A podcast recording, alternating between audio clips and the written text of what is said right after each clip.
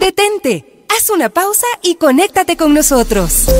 No importa dónde te encuentres, descubre otra forma de ver el mundo en www.radiopichincha.com. Estamos solo a un clic de distancia. Estás a un clic de conocer el otro relato. Somos Radio Pichincha.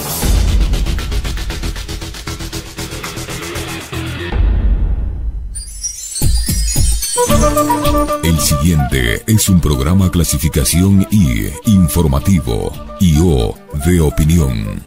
Categoría A, apto para todo público. Llegamos para informarte de una manera fresca y divertida. Este par de locos manejan la información calientita. Hablamos de política y de otras vainas. Eso sí, con rigurosidad y responsabilidad. Bajo el ocaso, el relato en caliente. Esto lo hago para divertirme, para divertirme, para divertirme. Con el auspicio de Digitaxi S. La app del taxi seguro, la plataforma friendly, identifícala por su color magenta.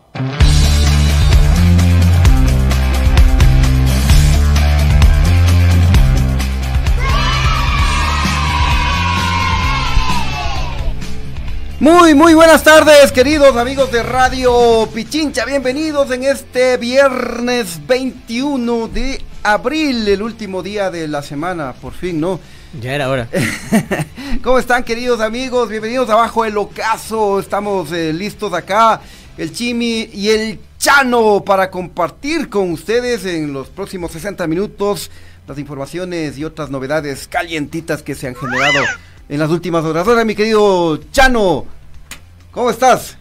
¿Qué dices, Chimi? Qué gusto. ¿Cómo están todos ustedes? 5 de la tarde y 4 minutos listos para empezar con este ejercicio dinámico. Pónganse de pie, levanten los brazos, estírense un poco, que suenen las coyunturas, que empieza realmente un ejercicio noticioso diferente, único y divertido, llamado Bajo el Ocaso con el Chimi y con el Chano. Esa es, ¿no? Qué milagro no has venido uniformado y porque todo me, andabas copiando y encontré una camisa de mi hijo que no me, no me vale poner de básquet. Dije esta no ha de tener mi querido Chimi esta me voy a poner porque me pasa copiando y chuta, ya pues oye ya. Oye está haciendo bastante frío no llueve y llueve. Está lloviendo no y, no pude irme al, a, este festival internacional de rock el Metal Fest, weón. Así te oigo, sí te gusta, ¿no? Sí, sí. Eh, pero tienes tiempo, escuchaba que tenías la chance todavía. O sea, empezaba a mediodía en el Parque Bicentenario, pero la banda que más me gusta a mí, Stratovarius, weón. ¿Ya? Ellos tocaban a las cinco y media de la tarde, entonces ya se Oh, we, pero, have to see, that is true. Yo, me quedo aquí a cargo, no hay problema aquí con Novita, ¿no es cierto? Fresco.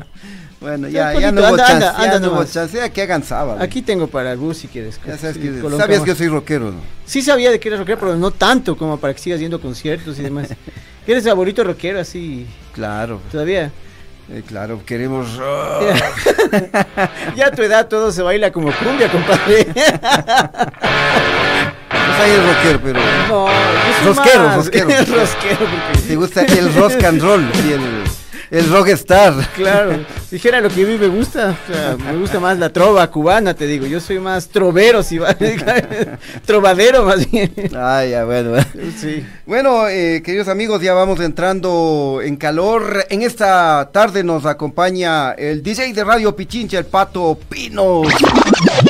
Y como siempre le tenemos al Fer Calderón en la transmisión digital. Bueno, eh, a ver, ¿Saludos o quieres comentarles que conmemoramos el día de hoy? 21 de abril. Rapidito, tres conmemoraciones. La primera es el Día Internacional del Libro. Muy importante libro en nuestras vidas para poderlo desarrollar, aunque el Ministerio de Cultura y Patrimonio de esto ve. Anda dormido, ¿no? Ecuador está en una feria de libro en Bogotá, es lo único que sabemos. Pero actividades por el Día del Libro, así póngalo otra vez. Ese mismo, ese mero. Además, saludo al pupo de la patria, Riobamba, 201 años de la independencia de Riobamba. ¿Se Friobamba. Friobamba. Bueno, saludo entonces a toda nuestra audiencia en Riobamba. Y lo último, Día Mundial de la Creatividad, así que ponerse pilas a ser creativos como aquí en Bajo Locas. Ah, ya, muy bien, muy bien. Has hecho la tarea, mi querido Chano. Claro, para eso me pagan. ya, bueno, a ver, eh, vamos con saluditos como siempre. Eh, ¿Tienes listo el YouTube? Así es, señor, señor, sí, señor. Vamos a saludar a Jonathan Espinosa. Confirmen qué pasó con el Andrés, con el Churri. En breve nomás qué pasó con el Guambra. Saludos bajo los casos. En breve nomás escríbele por ahí. Por abajo están. Que se reporte, vamos a decir. Que se reporte, sí. Que haga una salidita por Zoom más que sea. Claro, sí. Vamos a tenerle una fotito aquí para también para que se, nunca lo pierdan de vista. Saludos desde Guayaquil, dice Alejandro Torres. Un tal Juan Cabeza, saludos. Mónica Tinoco, saludos. Nadia de Fernández, hola chicos, buenas tardes. José Vázquez, saludos desde Puembo. José Vladimir Pastrano, saludos amigos, estoy decepcionado de la forma como hacen política en mi país. Somos dos, somos yo pensé que iban a decir estamos decepcionados de, ustedes dos. Ya sus faltará nada más. Ya van a acostumbrarse, ya van a acostumbrarse. ok, mejor queda Chano y Chimi. Solo que Chimi, Chano, sí, bueno aceptamos sugerencia, gracias a Patricio Andino. Cristina Granda, querido Chimi Chano, buenas tardes. Toti Paredes, buenas tardes, estimados amigos desde Baños Tunguragua. Y Marcelo Correa, saludos desde Goodside, Nueva York. Favor, digan qué es del presidente y esos riñones que deben estar cantando alegremente en estos momentos. No, ya salió del hospital, quedó papelito. ¿En serio? Ya les vamos a. Papiro debe haber quedado loco. papelito no creo. Bueno, acá también tenemos algunos saluditos en el Facebook Live. Empiezo con Gabriel Vázquez que nos dice saludos al dúo dinámico de la información. Eh, pronta y eficaz. Amor, comprensión y Lenin Grijalva Román nos dice cordiales saludos desde Toronto, Canadá. Fuera, lazo, fuera, dice. Raúl Ricaurte, saludos eh, chimichanos, atentos a escuchar objetividad con baños de verdad. Abrazos. Nila Murillo, saludos desde Nueva York. Pedro Vicente, saludos Chimi y Charito, te dicen. Está bueno. Charitín. Charito, te dicen hoy. Vamos con todo contra el Pandorazo, nos dice Pedro Vicente. Eh, Sori Sánchez, buenas tardes, mis queridos Chimi y Chano. Deli Carmona, hola chicos hermosos, eh, buenas tardes, de Dios, Dios les bendiga. Esa manera de informar de ustedes tan especial que es matarse de risa. Edgar Muñoz, saludos desde Canadá, otro desde Canadá. Muy bien, vamos. vamos todos, pero vamos todos, aquí con Novita. No sé si es desde Cana o, desde Canadá. ¿Qué le estás echando Bueno, nos saluda en todo caso Deli Carmona desde... Ah, no, Edgar Muñoz era desde Canadá. Éxitos a la nueva dupla. Lo importante es la buena información. Ya. Hasta ahí los saluditos, entonces 5 de la tarde con 10 minutos. Eh, recuerden que también Bajo el Ocaso es retransmitido por Radio Muisne 92.3 FM en Esmeraldas y también por Radio Líder Amazónica TV Online. Ya, ¿algo más que quieras agregar o nos vamos ya con las noticias de hoy? Vamos. Información en caliente.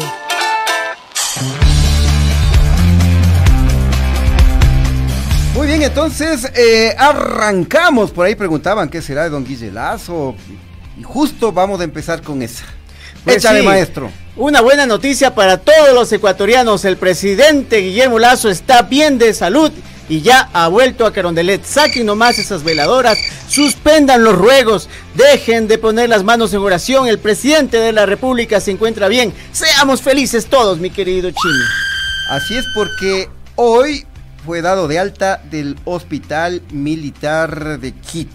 Así que ya no tienes que, todos estos días que andabas tú yendo con una velita ahí, aquí sí, todo cerquita el, Yo veía las afueras del hospital, se me iban las lágrimas, loco. orabas ahí, por la pronta recuperación de nuestro presidente de la República. Haga lo que sea, pero que lo salve, doctor. Bueno, al fin estamos tranquilos los ecuatorianos porque ya eh, está el, el presi sanito, recuperado eh, recordemos que estuvo internado desde la noche del pasado sábado, casi una semana, ¿no? Por problemas en las vías urinarias. Eh. ¿Habrá visto lo de la comisión de fiscalización en televisión o no? Seguramente, ¿no? O Bob Esponja. y el propio Lazo fue quien anunció esta buena noticia que salió del hospital. Lo hizo a través de su cuenta de Twitter. Ahí está el Twitter, mira. ¿Qué dice este tuit de Don Guille Lazo. Arroba Lazo Guillermo informa de regreso a Corondelet. Contento por la calidad técnica y humano de los médicos, enfermeras y personal de apoyo del Hospital Militar. ¡Qué excelentes profesionales tenemos en Ecuador! Agradezco a los ecuatorianos por su solidaridad. Seguimos. Yo solo digo una cosita, ya cuando se ponga más grave, cuando tenga necesidad de hacerse ver la columna y esas cosas, la cadera y demás, que también se quede aquí en el país, pues que tenemos grandes profesionales. No se vaya al Miami Dade, no se vaya a Georgetown, no se vaya donde sabe irse, hacerse curar y se quede aquí en el país porque lo han tratado muy bien, ¿no? Le han tratado muy bien, sí, sí. ¿Qué le cuesta quedarse? Sí, y él eh, en el tuit decía que agradezco a todos los ecuatorianos por su solidaridad. ¿Crees que en realidad le importó a los ecuatorianos? o sea, yo, estaban esperando otra cosa, otro tipo de información. Ellos esperaban otro desenlace, dices. Otro desenlace de la situación, pero finalmente no se ha dado. Esos catéteres, esas vías urinarias finalmente están resistentes como el plástico en estos momentos. Toda la semana ha estado a, punte cúrcuma, más moringa y borojó. ¿Qué tienes tú con esa, con esa bebida? Está sanito. Pues que tienes que traer, porque te lo escucho todos los días y yo digo, yo digo, aquí debe haber un secreto. A hay que regalarte cuchucho. ¿Qué me quieres decir? dime la verdad, dímela en la cara, loco. Dime en la cara. ya. Ay, ay, ay. bueno, bueno, bueno. bueno, y ya que estamos. Eh, ya que estamos hablando de, de don Guille Lazo, pasemos al tema del juicio político, ¿te parece? Vamos a pasar a ese tema. A ver, les cuento, queridos amigos, que el contralor, el Carlitos Río Frío, le hizo la casita al presidente de la República en su comparecencia en la Comisión de Fiscalización dentro del juicio político. ¿Y de qué forma? Porque el Contralor, que a, los tiempos que lo vemos, ¿no? Ha sido, pero bien ceñido, el terno y todo demás, dijo claramente que Don Guille no tomó ningún correctivo ante el contrato con Amazonas Tankers, que es y que fue tan perjudicial para el Estado. ¿Quieren verlo? Ahí está el video. Ah, pero antes de eso, verás, eh, recordemos que porque esto fue bastante cómico, ¿no? Porque eh, los defensores de Lazo, concretamente el Fernandito Villavicencio, ¿no? Que debía haber sido imparcial. De lo que estaban rezando era él. Él fue uno de los que pidió que, que eh, comparezca el Carlitos Río Frío pensando que les va a hacer quedar bien, pero resulta que les, les dejó fríos porque metió las de andar el Contralor. ¿Río Frío? Claro, Río Frío les dejó fríos. Les dejó fríos. Porque reveló que hay, hubo un perjuicio de 6 millones de dólares para el Estado en el famoso contrato de Flopec con Amazonas Tankers, ¿no? Eh, pero esto también fue gracias a que la asambleísta, la Vivi Veloz, Veloz le apretó al Contralor. Claro. y ahí le, sacó esto de los 6 millones de perjuicio al Estado. Yo solo le pido una cosa a la vida, que no me interpele Viviana Veloz. que me saca todas las verdades habidas y por haber. Eso nomás le pido a la vida. Bueno, entonces miremos y escuchemos este primer eh, videíto del Contralor Carlos Río Frío. ¿Cómo entender que en un caso donde se perdieron más de 6 millones de dólares reconocido por la propia Contraloría General del Estado, no exista un informe con indicios de responsabilidad penal y que no existía peculado? Justamente cuando existen esas dudas del equipo auditor, es lo que el procedimiento se realiza de acuerdo a la resolución, em, al acuerdo 8, que nos, el 008, que nos indique específicamente cómo se debe proceder y es lo que se actuó. ¿No se benefició un tercero que se llama Amazonas Tankers con más de 6 millones de dólares? De acuerdo al informe, el sistema Pool Key que determina la distribución de las ganancias es donde determina el auditor una diferencia de 6 millones 149 mil dólares 725. Pero se benefició o no a un tercero, porque es Amazonas Tanker, el Estado perdió 6 millones de dólares. Existe un contrato de por medio. Sí, pero el Estado perdió 6 millones de dólares. ¿Se beneficia Amazonas Tankers? Sí, eso, por eso se establece la responsabilidad civil. Entonces sí se benefició Amazonas Tankers. Si causa asombro que bajo ningún parámetro, más allá de su libre apreciación, eh, se deje sin efecto un un informe con un informe provisional con indicios de responsabilidad penal. Usted se ha dado muchas vueltas, no ha podido contestar cuáles son esos parámetros y es imposible tratar de Chuta, pobrecito, ese río frío se quedó frío mismo, ¿no? El, el Contralor ve ahí estado, no le hemos visto tanto tiempo y para quedar aquí tan frío. Y finalmente pues, fue tan elegante como para un entierro, parece que se iba de entierro ese hombre. Claro, como el cadáver político del gobierno ya fue de una vez preparado para todas las honras fúnebres. Oye, pero ¿cómo se habrá sentido, no? Que le diga que le digan en la cara, usted ha venido aquí a darse las vueltas y no responde pronto lo que se le pregunta. Porque es incisiva la asambleísta Veloz, le dice claramente la cantidad, la responsabilidad de qué, y el otro simplemente se queda ahí en lo que siempre saben quedarse, en tierra de nadie, para ver si por ahí salen por abajito. Pero eso no fue lo único que le pasó al pobre Río Frío. ¿Qué, más, ¿Qué más pasó? Bueno, que, lo que lo pasó es lo que pasó, que el Prezi sigue entregando a sus panas banqueros instituciones del Estado seguramente para que haga negocios. ¿A eso te refieres? Eh, no, no, ¿qué más le pasó al, Contralor en la comparecencia? Tú cuéntalo tú si quieres. A ver, ya te saliste del libreto. No, no. a ver, cuéntalo tú. Luego de lo de la Bibi eh, Veloz, resulta que el pobre Contralor fue arrinconado, pero esta vez por el asambleísta Bruno Segovia, ex Pachacuti. Y el Contralor terminó diciendo que el gobierno de Don Guille Lazo, mm, escuchen bien, no tomó ningún correctivo ante el contrato con Amazonas Tankers que fue perjudicial para el Estado. Miremos este otro videito del, del Río Frío. ¿las auditorías se realizan a instituciones o a personas? Se realizan a instituciones. ¿A qué gobierno alrestaron? Porque aquí me dice que no le dijeron al señor Lazo. El informe fue enviado al gerente de Flopec en noviembre 11 del 2021. ¿Periodo de qué, presidente, por favor? El presidente Lazo. Cuando ustedes solicitan información respecto al cumplimiento, ¿a quién pidieron? ¿A quién solicitaron? Se remite a la máxima autoridad de la entidad y él a su vez tiene la obligación de socializar a todos sus servidores de acuerdo a si están dirigidas las recomendaciones para que se cumplan. ¿De acuerdo a la fecha? El 11, si se aprobó el informe el 5, el 11, se mandó ya a Flopec, al gerente general de Flopec. En este gobierno. Y le pidió información del cumplimiento de las recomendaciones. Porque ustedes notifican al nuevo gerente en esta administración. Posterior a ello, ustedes piden información si han cumplido.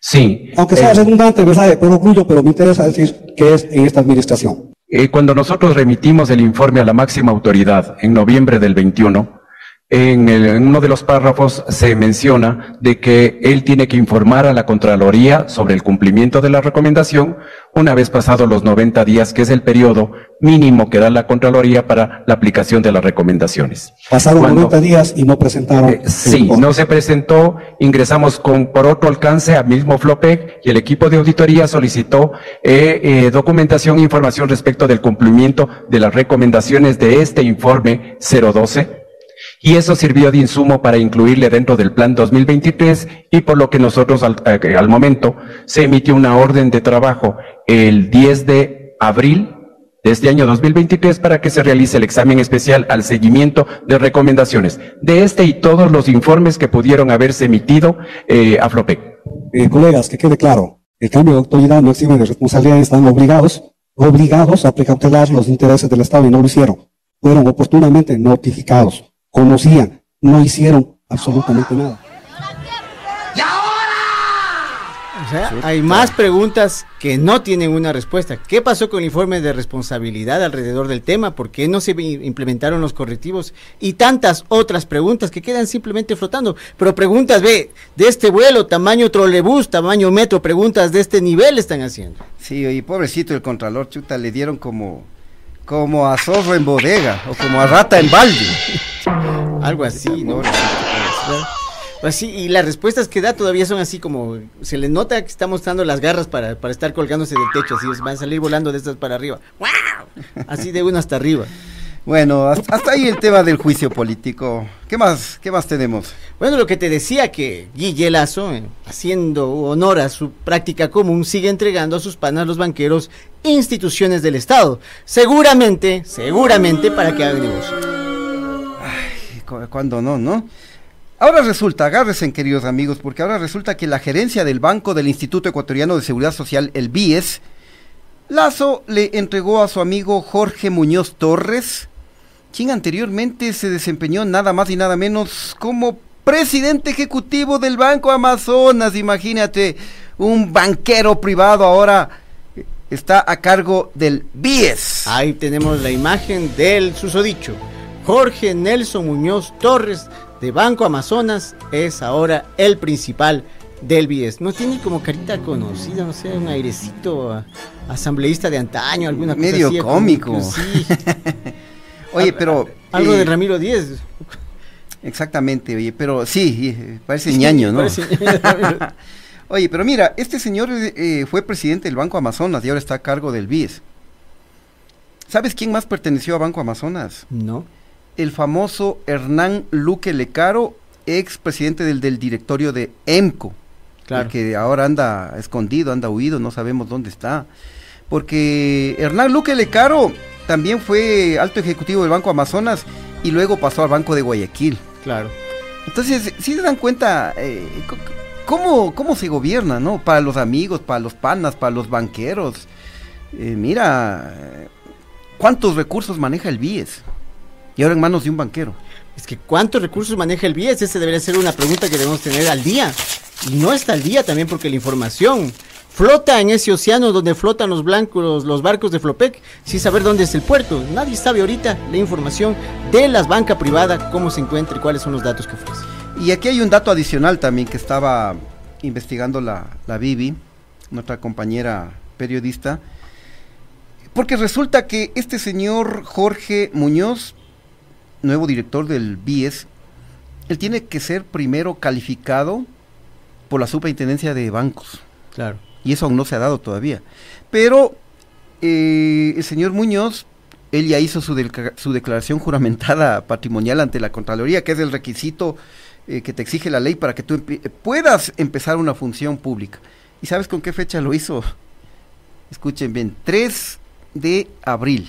¿Cómo es posible? Si hoy estamos Aún no le califican. Claro.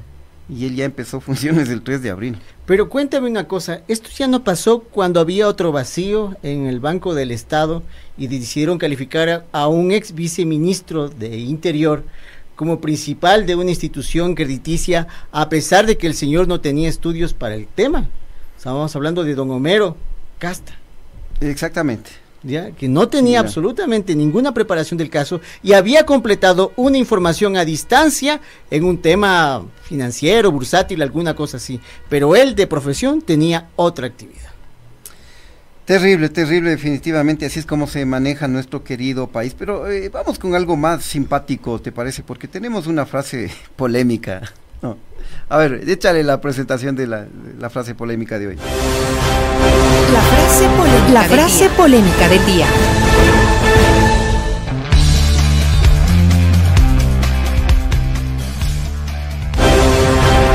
La frase polémica del Estamos día. aquí en Bajo el Ocaso, 5 de la tarde y 25 minutos. En la asamblea se armó el tremendo bochinche después de que el abogado de Guillermo Lazo, Edgar Neira, le dijo a la asambleísta Mireya Pazmiño que, así como ustedes van a escuchar, que agarre bien el micrófono ¿Cómo le va a decir eso? Sí le escuché y le dice, a ver, a ver, agarre bien el micrófono para que me responda bien. Le es una ofensa, pues. Una ofensa totalmente. imagínate. ¿Qué piensa que Un majadero. O sea, titanes en el ring es esto. ¿Qué le pasa? Pero mejor miremos y escuchemos para que vean eh, esta clase de abogaducho que le defiende al presidente de la República y que le falta el respeto a una dama, a una asambleísta. Esto es intolerable y no se puede dar, pero miremos y escuchemos. Vienen dos más y vaya nomás agarrando bien el micrófono a que me conteste bien. Siguiente numeral, por favor. Punto de orden, señor presidente. Tiene la palabra asambleísta Viviana Veloz por... de la manera más comedida, yo voy a solicitar que aquí se guarde el respeto en el desarrollo de la comisión. No pueden convertir un sainete a algo que es tan comprometedor para el país, que es este juicio político quieren convertir en un sainete y empiezan a faltar el respeto entre los colegas legisladores. Yo le llamo a usted, eh, le hago ese pedido para que aquí se guarde ese debido respeto y que el abogado del presidente Lazo también se refiera con ese mismo respeto a la legisladora eh, Pazmiño como al resto de miembros de la sala. La invocación que hace usted es para todos. Está evidenciado, está evidenciado como son malcriados Hemos los dicho desde abogados el del inicio- señor Guillermo Lazo Mendoza, malcriados A ver, todos los abogados. hemos dicho desde el El inicio. señor dijo que se necesita respeto en esta, en esta, en esta audiencia, en esta Pazmiño. sesión. Por favor, señor abogado, respeto Solamente hacia esta vamos- autoridad y asambleísta. Para exigir respeto hay que ser respetable asambleísta y Por usted no lo favor, es. eh, señor presidente, pido se mande a desocupar la sala de parte del asambleísta que me acaba de decir una grosería y eso no puedo permitir que se dé en esta sesión, señor presidente. Aloje al señor asambleísta que acaba de venir a insultarme en esta sesión. Colega Por favor, señor Juan Fernando Flores, sé cómo se llama. Y colegas Le pido asambleístas, respeto como la comisión. asambleísta. Bien eh, acalorado ha estado ese- esos momentos ahí en la Asamblea Nacional, ¿no? A ti te digo, ven acá un ratito. Sí, abogado del presidente, a ti te voy a decir un ratito. ¿Qué crees que esto es tu hacienda? ¿Es tu garaje? ¿Qué crees que es esto? ¿Ya? Es un recinto que está tratando con asambleístas de distintas bancadas un tema de vital importancia para el país. ¿Qué crees que es esto? Porque tú tienes billete, que puedes tratar a la gente como te dé la gana. Date cuenta de lo que estás haciendo. Así eres en tu casa, Así tratas tú a las mujeres cuando te encuentras con ellas, saludas y demás. ¿Qué, te, ¿Qué piensas que eres? Que no nos damos cuenta de tus chistecitos, de tu bravío. Anda a creerte gallo en otro lado. Lo que quiere el país es gente seria. Y estas mujeres, mira ya Pazmiño, Viviana Veloz y entre otras, están haciendo lo que muchos hombres tienen miedo de hacer. De enfrentar realmente el poder cara a cara y no amilanarse. Y no sentir miedo. Y si sienten miedo, superarlo. Así que a ti te digo, ya, aprende a portarte bien, que la gente merece respeto, ellas y nosotros. Ya, quieto, Nerón, Ya, ya, quieto, mi- Nerón, ya. Sujétame, sujétame, tráigale- loco, sujétame. Tráigale agüita, tráigale agüita, porque está perdiendo el control. La verdad es que yo Ya, no me- te entiendo, entiendo, que comprendo tu indignación, pero te, te va a dar un ataque No, ahí. no, tranquilo. Tranquilo. ahí. Yo así me divierto, es más. Una agü- agüita de valeriana, alguna cosa Con la que... famosa de Moringa que tú tienes. Ya, bien, bien, bien. Pero te lo vuelvo a repetir, no te se destapó, se destapó el chano. Se destapó, se destapó. ya. Digo, no, Ya, pero, capaz que si le ves de frente al, a este abogado Neira, te haces el gil, te das la vuelta. Si es que coge Marina, aquí nos vemos en la 12 de octubre en Madrid, nos vemos y desea. Ya, bueno, bueno, ya. buena, buena, mi chano. Eh, bueno, 5 y 29. eh, mm, vamos cerrando la información con, con algo de crónica roja. Porque, mm, oye, ya este tema de la inseguridad definitivamente ya nos tiene alarmados, nos tiene ya, o sea, no sabemos qué hacer. Eh, les cuento, queridos amigos, que un hombre fue asesinado esta madrugada en el sector del centro comercial El Bosque, en el norte de Quito. La víctima fue identificada como Bolívar Dávalos, de 36 años, quien recibió varios impactos de bala. Y una mujer que lo acompañaba reveló que fueron interceptados por dos vehículos cuyos ocupantes intentaron robarles. Así estamos acá en Quito. Así que no vengan con el cuento de que todos los sicariatos, las Claro. muertes violentas son eh, enfrentamientos entre bandas organizadas, no. Hay de eso, pero también hay delincuencia mm, común y las víctimas somos los ecuatorianos, cualquier ciudadano, a cualquier hora, en cualquier ciudad del país. Sí, porque si no dicen que es, como dijo Osvaldo Hurtado, entre ellos los delincuentes que se maten. Algún caso excepcional, como estos de, civiles. Pues normalmente, según Osvaldo Hurtado, solo es entre delincuentes. Ahí está. Al otro día, ni llegan a las 24 horas, se da- aparecen las pruebas y sus, y sus, y sus eh, argumentos se caen como castillo de naipes. Sí, bueno, eh, ¿tenemos pausa? Sí, ya. A ver, entonces eh, vamos eh, a la pausa, pero no sin antes eh, recordarles que este espacio bajo el ocaso llega gracias al auspicio de Digitaxi, tu taxi seguro. ¿Y sabías que ya puedes bajar la aplicación del taxi amarillo formal? Son los únicos con conductores calificados conectados con el 911 seguro de accidentes y contra terceros, con adhesivos de seguridad y códigos QR. Descarga ahora mismo esta app y disfruta de los beneficios de Digitaxi. Somos friendly.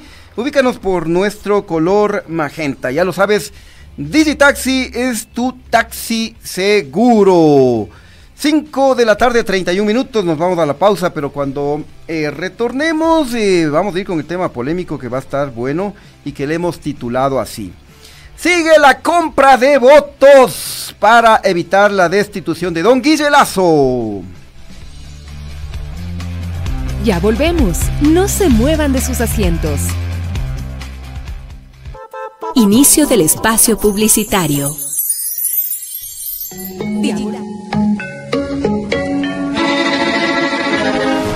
Cada mañana hacemos periodismo con responsabilidad. Cada mañana hacemos periodismo con responsabilidad. Miramos a todos los costados, más ahora cuando Ecuador está viviendo tiempos complicados, oscuros. Aquí no prefabricamos libretos, conversamos entre todos y todas y arrancamos el diálogo colectivo con ustedes, nuestra audiencia, quienes han hecho de este el programa líder de opinión de las, mañanas. De lunes a viernes desde las 7 horas, el comentario con Alexis Moncayo. Sintoniza la 95.3 FM en Quito, 94.5 FM al noroccidente de Pichincha y nuestra transmisión en vivo por redes sociales. Radio Pichincha, somos el otro relato. Radio Pichincha, siempre cerca de ti. Conéctate desde cualquier parte. La cifra del momento. Eh, muy bien, estamos ya de regreso y antes de ir con el, el tema polémico de hoy, eh, se nos escapaba que tenemos una cifra y está muy buena, ¿no? Claro. Eh, Ya me pasaron mi agüita de chuchugazo, por cierto, ya todo, todo en paz, ya estoy así. Ayer también el día de la hierba, así que simplemente hoy estamos muy como poco sintiendo esa falta más que nada. La cifra del día de hoy son ya, las mijo, 10 ya. mandre, las 10, perdón, las 10 más grandes cagadas de las Bueno, aprovechando este tema de los riñones Ah. del presidente de la República, hicimos, eh, el, el Chano preparó un top 10 sobre las 10 más grandes cagadas de Don Guille Lazo. Primero hay que reconocer que aquí faltan, ¿no? O sea, solo son 10, faltan algunos. Por ejemplo, el padrino no está. La cagada número uno es haber nacido. Eso está clarísimo de principio a fin. Ese error se cometió en la ciudad de Guayaquil el 16 de noviembre de 1955. Es decir, que nuestro don Guille es libra. Por eso, bajo su mando, sube el costo de la libra de arroz, de la libra de azúcar y de otros productos de primera necesidad. Ah, eh, esa es la, la cagada número uno del precio, haber nacido. Claro, lógico. O sea, si, si no nacía, no teníamos el desastre que estamos pasando actualmente los ecuatorianos. Empecemos Ya. por ahí.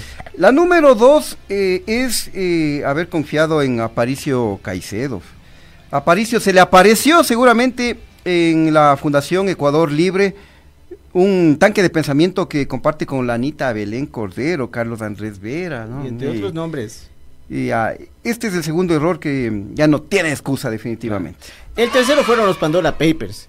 Ahí era ya que se vaya, porque después de haber nacido, el otro era que se vaya, pero tampoco lo hizo. Cuando el consorcio de periodistas internacionales detectó que él y otros mandatarios tenían dinero guardadito en Panamá y otros lugares estrechos y muy opacos, pues ahí guardó la plata para poder seguir en campaña electoral. Ahí era nomás que vaya por la sombrita.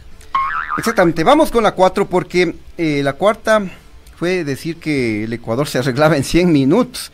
Ahora estamos cagados porque para salir de esta situación de violencia vamos a necesitar más de un siglo. Claro. La quinta, porque nunca hay quinto malo, es la comunicación cantinflesca. ¿Cómo? Coco es alias Coco y la culpa es de Moreno Correa y otras tantas muletillas a las que nos tiene cansados. A ver, yo les mando la sexta. Eh, la sexta es la nula gestión social. El banquero no sabe que del otro lado de las bóvedas del banco hay gente. Esa gente, nosotros eh, requerimos programas de salud, bienestar social, educación. Creo que esas son las cosas que para las que Lazo nunca estuvo, nu- nunca tuvo claro, ¿no? Máximo inauguró un par de postes, me, acuerdo, ¿no? Y ya se debe haber caído porque no, se, no entendió nunca que ese es un tema con gente. Y la sexta viene, nos da lugar a la séptima, el cuento de las reservas. Más de 10 mil millones de dólares tenemos guardaditos en alguna parte del exterior, llámese Suiza, llámese Nueva York, lo que usted quiera, mientras el país pende de un andamio. Vamos con la 8, la octava es la presencia de la Marilú, María de Lourdes. Eh, apoyarse en la figura de, de su esposa solo explica su debilidad y su necesidad de buscar apoyos. Además, el mensaje de la primera dama se centra en los religiosos y que de paso no le ha hecho nada bien. La novena es no renunciar. Se lo pide todo un país. Presidente, renuncia. y la número 10, que volvemos a, a, la primera, ¿no? Claro. Haber nacido. La, la décima es la suma de las nueve anteriores o repetir la primera. ¿Por qué nació? bueno, hasta ahí entonces con el top de las 10 cagadas de nuestro querido presidente de la República. Ahora sí vamos con la polémica de hoy. Échale, maestro. La polémica. La polémica del día.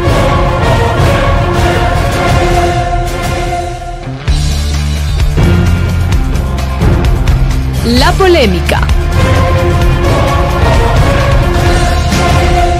Muy bien, entonces vamos a echarle candela, vamos a echarle leña al fuego porque la polémica de hoy se llama así. Sigue la compra de votos para evitar la destitución.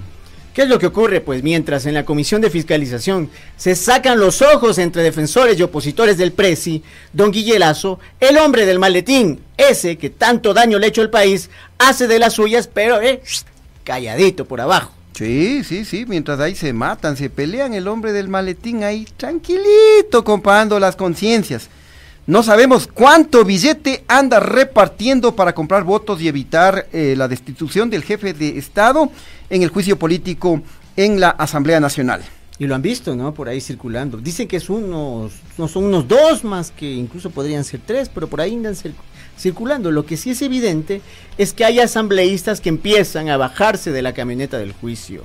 Y también es evidente el reparto de puestitos en instituciones públicas. Así es, em, el asambleísta del Partido Social Cristiano por Esmeraldas, Javier Ortiz, un joven asambleísta, ¿no? Abandonó este jueves ya su bancada y se declaró independiente. Ahí tenemos eh, una imagen de él, se le ve educadito, como que no rompe un plato. ¿no? Tiene ya, grandes además. Ya víctima del hombre del maletín, ¿será? Hay muchas versiones, ¿no? Hoy Anderson Boscan también dijo que es un tema de seguridad, porque tiene miedo que le retiren la seguridad.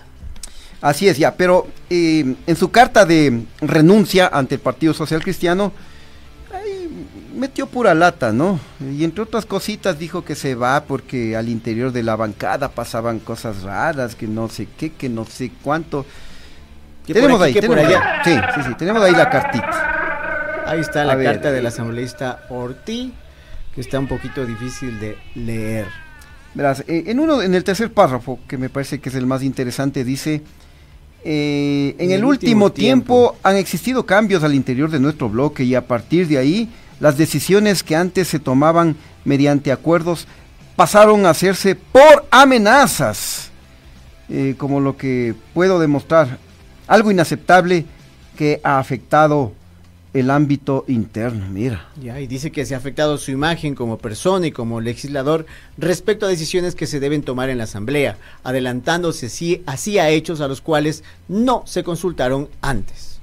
Mira, entonces ahí está ya eh, un asambleísta que se va de las filas social cristianas y ya nos imaginamos cómo va a ser su voto en el juicio político contra el presidente de la República. Y anticipándose a esto que iba a pasar, el presidente del Partido Social Cristiano, el Alfredito Serrano, dijo en una reciente entrevista que dos de sus asambleístas estaban siendo contactados por el gobierno. Y él, toma, se cumplió el primero. ¿Cuál será el segundo, no? Hay que esperar. Y tenemos un videito de, de Alfredo, de Alfredo, Serrano. El, profeta, a ver, le pegó el, el clavo ahí. A ver, dos legisladores que fueron obviamente abordados por el gobierno. ¿Quién les abordó? Bueno, permítame que esos temas los mantengamos ahí, pero fueron abordados por el gobierno, estos dos legisladores. En el caso de un legislador que obviamente por motivos de amenazas tiene seguridad pública, por eso el comunicado dice, habla, se habla de extorsión, porque le dijeron, mira, puedes perder la seguridad que tienes de la policía. Eh, y se habla también de partidas presupuestarias porque a la otra asambleísta le hablaron obviamente de la construcción de un hospital. Hay dos legisladores. Eh, dice que es eh, la, eh, Ya la sabemos otra asambleísta, Sí, dice. dijo es una mujer. Otra asambleísta. ¿Cuál será? El primero es Ortiz y la segunda, ve, ve tú a saber. ¿Cuál será? Oye, vamos a estar atentos, ¿no? A ver, espérate, por aquí me están dando justamente dando información de, cuál es la otra. Dice que sería la asambleísta Elina Narváez. Dicen que ella tiene una estrecha mm, amistad con el asambleísta de, de Creo, Byron Maldonado. Y es hermana de Dalton Narváez, alcalde de Durán. Tiene como quien dice vasos comunicantes por todo lado, así que cualquier rato se inunda. Oye, así que eh, es cuestión de tiempo, ¿no? Vamos a ver si se cumple lo que dice el, eh, Alfredo Serrano. En todo caso, si lo dos dijo, ya dijo quiénes dos y, y qué pasó, pues Claro, algo hay, ¿no? Cuando el río suena. En el caso de Javier Ortiz ya, Ya le acertó, clarísimo. porque ya se consumó y ahora es independiente. Es un hecho consumado. Ajá, bueno. Ahora hay que recordarle a los asambleístas que eso no les exime de cumplir con la ley orgánica de la función legislativa y que eh, en el artículo, si no me equivoco, en el 168, aclara perfectamente que ellos no pueden gestionar ninguna partida con el gobierno. Exactamente, pero lo hacen por debajo. Claro. Eh, así se manejan. Pero déjame recordarles la ley.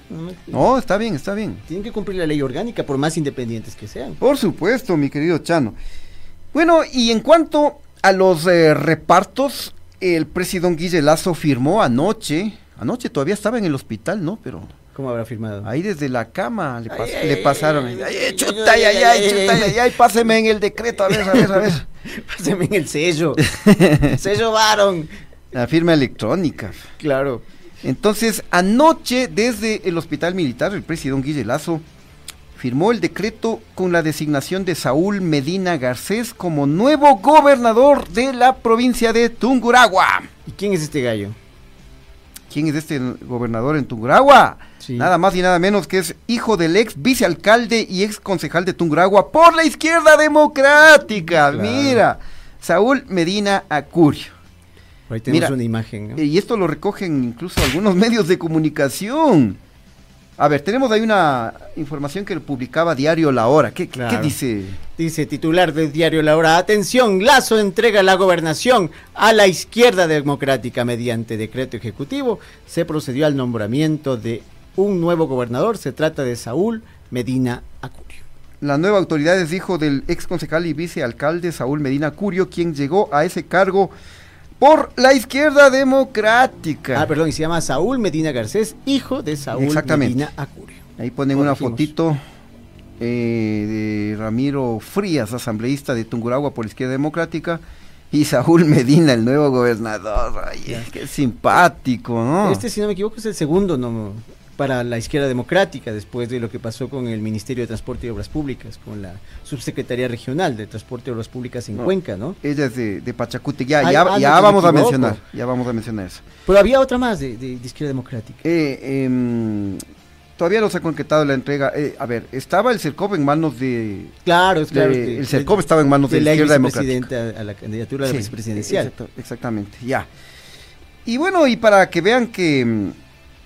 em, a ver, esto sucedió en la gobernación de, de Tungurahua. ¿no?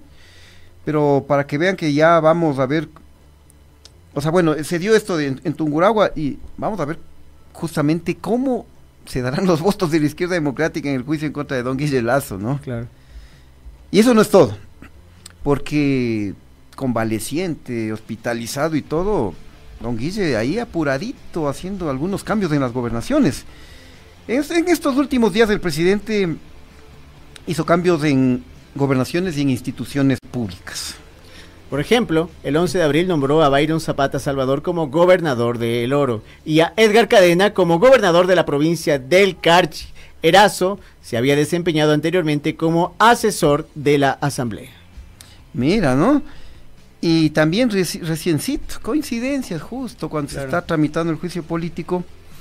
El 14 de abril, reciencito, hubo cambio de director de la Agencia Nacional de Tránsito y fue nombrado en ese puestito, en ese puestazo, Pamela Mendieta.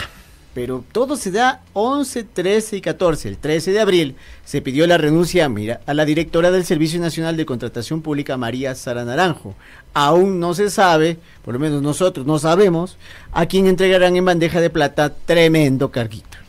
Claro, mira, eh, es que justamente debe ser eh, este eh, tema de una gran negociación, ¿no? Claro, ahorita Porque ya, estar- ya, habíamos que ya habíamos comentado que el CERCOV es una de las instituciones más clave para el lleve.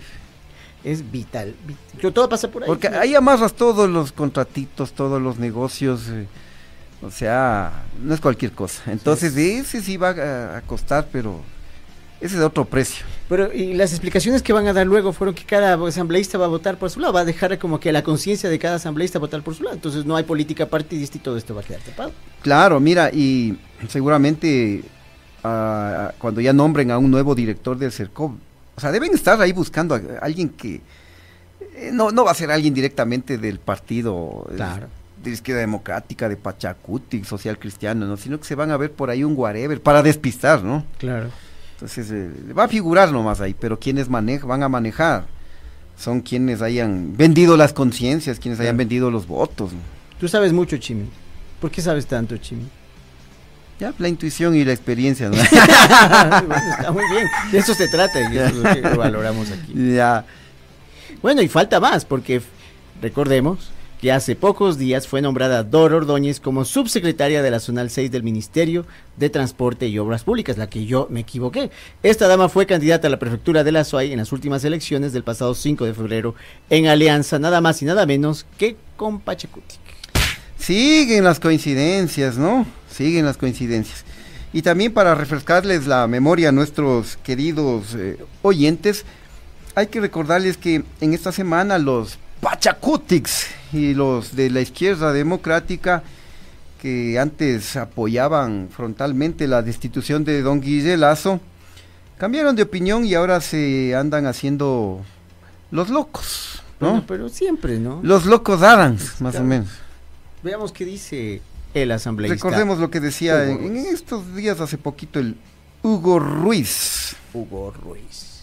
Y al otro día, yo les digo, si hay la garantía de que al otro día de salido Lazo va a haber medicina en los hospitales, va a haber seguridad en las calles, va a haber créditos baratos para los agricultores, tomen los votos de Pachacuti aquí están. Aquí están para sacarle a Lazo. Pero si es únicamente para que los dirigentes políticos de un partido que están ahora corridos porque están con sentencias condenatorias regresen impunemente al país, no señor. Si es para que otro grupo político que está acostumbrado a entrar por la ventana porque no puede ganar las elecciones presidenciales, está acostumbrado a tumbar presidentes y subirse a la, vicepresidencia, llegue a cogobernar y entregar los sectores estratégicos y, los recursos naturales, no señor, no tienen los votos de Pachacuti, por más que nos linchen mediáticamente, por más que sangren por la herida y digan, uy, el Pachacuti ha sido vendido a las... No, señor, Pachacuti les va a ir demostrando. Y al otro día, yo les digo, sí, hay... Bueno, ahí está clarito, ¿no? Pero suena, suena bello ese discurso, ¿no? Que ahora se manejan, ¿no? Claro. Mira lo que dice Suena bello. el asambleísta Ruiz. Si es que a mí me garantizan que con la salida de Lazo mañana hay eh, medicina en los hospitales, yo voto por la destitución. Pero sabe a mí que eso no va a pasar. ¿Cuándo ha pasado? Claro, o sea, eh, Bueno, sí pasó. nadie ha dicho que con la salida del presidente de la República ya se solucionan automáticamente los problemas del país, los problemas de la inseguridad, los problemas económicos, los problemas sociales. No. Pero eh, la cosa es que hay un gobierno que con toda su política en estos dos años le ha llevado al, a un verdadero desastre al Ecuador. Entonces debemos proyectarnos hacia los otros dos años. ¿Qué pasaría? Claro. Eh, Eso que construye. Doble desastre sería. Claro.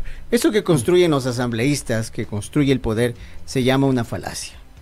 Una falacia es algo que simplemente es una explicación sin base, útil únicamente para salir de un callejón sin salida de orden político. Hay falacias de poder, hay falacias de autoridad y lamentablemente a veces los medios de comunicación, a veces también caemos en falacias. Para evitar eso, para que ustedes distingan realmente un discurso cuando tiene posibilidades de acción, tienen que centrarse en la realidad. Hablamos de tiempo. Si mañana deja de ser presidente de la República Guillermo Lazo, será el inicio recién y distante de una posible salida a los problemas que tenemos en el Ecuador, no la totalidad. Poner en relación una cosa con otra es un viejo sucio político de los más sucios juegos que tiene la política, que es mezclar una cosa imposible y decir que si esto no ocurre, entonces no cuenten con su voto. Eso es simplemente maniqueo y carente de sentido. Eh, bueno, y mm, vamos a ver cómo, cuál es el desenlace, ¿no? Recordemos que los tiempos están eh, transcurriendo. Eh, se estima que el juicio político finalice con ya la sesión del Pleno, cuando tenga que acudir el presidente de la República, don Guille Lazo. ¿Irá? Eh, ¿Va a ir? Tiene que ir. Al Pleno sí. A la Comisión de Fiscalización no está Ah, obligado Ah, a asistir. Ya porque yo leí que, que justamente que la comisión no iba a ir. Sí, no, no está en la obligación, pero ya al Pleno sí tiene que ir. Ahí sí va a ser una sesión candente, ¿no? Ahí sí le van a decir de todo. ¿Puedo ir yo a la asamblea? Eh, claro, te, te voy a mandar a que hagas la cobertura. ahí. Chano, ¿qué es lo Sí, que sí, pasa? y mm, entonces eh, todavía falta, ¿no? Porque mm, desde que arrancó este proceso, eh, de acuerdo a, lo- a- las diferentes etapas, se estimaba que duraría alrededor de 45 días. Entonces estamos hablando de que este juicio va a terminar la primera, segunda semana de, de mayo más o menos, ¿no? Entonces todavía hay tiempo también para que siga ahí haciendo de las suyas el hombre del maletín. Y si no acude a la asamblea, puede mandar un representante, no puede mandar a su abogado. Eh, a ver, esa parte no tengo claro, pero le pueden juzgar en ausencia. Claro. No se puede detener el, el juicio político. eh. Claro, ve- veamos, veamos qué pasa. En todo caso, para la segunda semana de mayo, no hagan planes, suspendan esas vacaciones, esos viajes, porque vamos a tener un show político en directo, seguro. La segunda semana de, de mayo vamos a estar todos pegados a la señal de Radio Pichincha y a quienes nos transmitan ese show, lamentable, pero show al fin de la política nacional. Eh, así es, y mira, y no ha habido pronunciamientos, eh, el hecho más palpable de, de todos, eh, de todo lo que estaría haciendo el hombre del maletín es el, el- el nombramiento del nuevo gobernador en la provincia de Tungurahua, ¿no? Y los de la izquierda democrática han estado calladitos. Claro. ¿Han dicho algo ya? No, no, no, no, no se han pronunciado. La Bibi estaba tratando de ubicarles, estaba escribiendo a todos los asambleístas, entre ellas la Vilma Andrade, ¿no? Claro. todos eh, se han hecho los locos, no, no han dado la cara, ¿no? Porque quizás lo, quizás se pronuncien más adelante y seguramente van a decir, no, no, no, si el gobernador no tiene nada que ver con nosotros, ¿qué pasó? Es una locura, ¿no? Pero hay un hecho concreto, que el, el nuevo gobernador es hijo del ex vicealcalde que llegó por la izquierda democrática. Entonces, pueden decir, ah, es coincidencia, es el, el- es el papá el que era de la izquierda democrática, pero el hijo no, no- ni le conocemos, Claro. capaz, pero Y qué burla para los votantes. O sea, si tú eres, por ejemplo, un votante de ese partido, yo no lo soy, no sé si tú, pero no sé si aquí nuestro amigo de controles, pero para cualquier votante debe ser muy decepcionante que en el momento de una decisión política de este nivel se pueda liberar a la bancada para que no voten de forma grupal, sino que voten de acuerdo a cada uno sus conciencias, como muchas veces han hecho, sobre todo en temas polémicos como el aborto.